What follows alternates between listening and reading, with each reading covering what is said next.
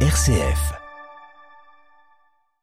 Bonjour à tous, je cite, il y a manifestement eu un ratage, non pas dans le suivi des services de renseignement, mais un ratage psychiatrique, dit Gérald Darmanin sur BFM TV ce matin. Il déclare également que la mère du suspect de l'attaque au couteau perpétrée samedi à Paris n'avait pas accepté la proposition d'hospitalisation formulée par la DGSI qui avait proposé une hospitalisation par tiers. Pour rappel, cette attaque a eu lieu samedi et a fait un mort et deux blessés. Un jeune Français de 26 ans, Armand M, a prêté allégeance à l'État islamique dans une vidéo de revendication. À l'international, Israël a mené de nouvelles frappes sur la bande de Gaza malgré des appels pressants à protéger la population. L'armée israélienne fait elle aussi état de roquettes tirées depuis Gaza. L'armée israélienne qui a confirmé hier étendre ses opérations terrestres à l'ensemble de la bande de Gaza. En parallèle des affrontements qui ont repris, Washington affirme continuer à travailler avec Israël, l'Égypte et le Qatar sur les moyens de prolonger la trêve humanitaire à Gaza.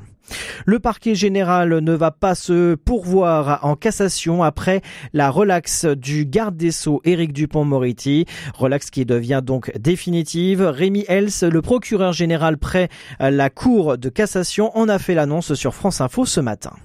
C'est un procès d'une ampleur inédite qui s'ouvre aujourd'hui devant la cour d'assises de Haute-Saône à Vesoul. Reconnu coupable en première instance de l'assassinat de la japonaise Narumi Kurosaki, le chilien Nicolas Zepeda va tenter en appel de convaincre de son innocence face à des indices qui l'accablent. Un dossier de 8000 pages, des enquêteurs mobilisés en France, au Japon et au Chili, une avalanche d'éléments à charge, mais pas de corps et encore moins d'aveux. Les jurés ont semaines pour déterminer la responsabilité de l'accusé dans la disparition de son ex-compagne survenue le 5 décembre 2016.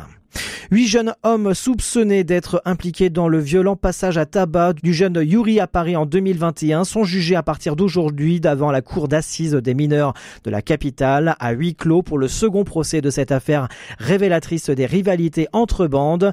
Yuri, collégien français né en Ukraine qui s'apprêtait à fêter ses 15 ans, avait été roué de coups le 15 janvier 2021 sur le toit du centre commercial de Beaugrenelle à Paris. Le budget de la sécurité sociale devrait être définitivement adopté aujourd'hui via le rejet d'une ultime motion de censure à l'Assemblée nationale. La fin d'un parcours jalonné du recours au 49-3 par le gouvernement pour échapper au tir croisé des oppositions. Sept personnes ont été légèrement blessées et 37 ont été relogées à la suite de l'effondrement partiel d'un immeuble touché par une explosion et un incendie samedi soir à Marseille. Tout cela quelques mois après la mort de huit personnes dans un drame similaire dans la cité phocéenne.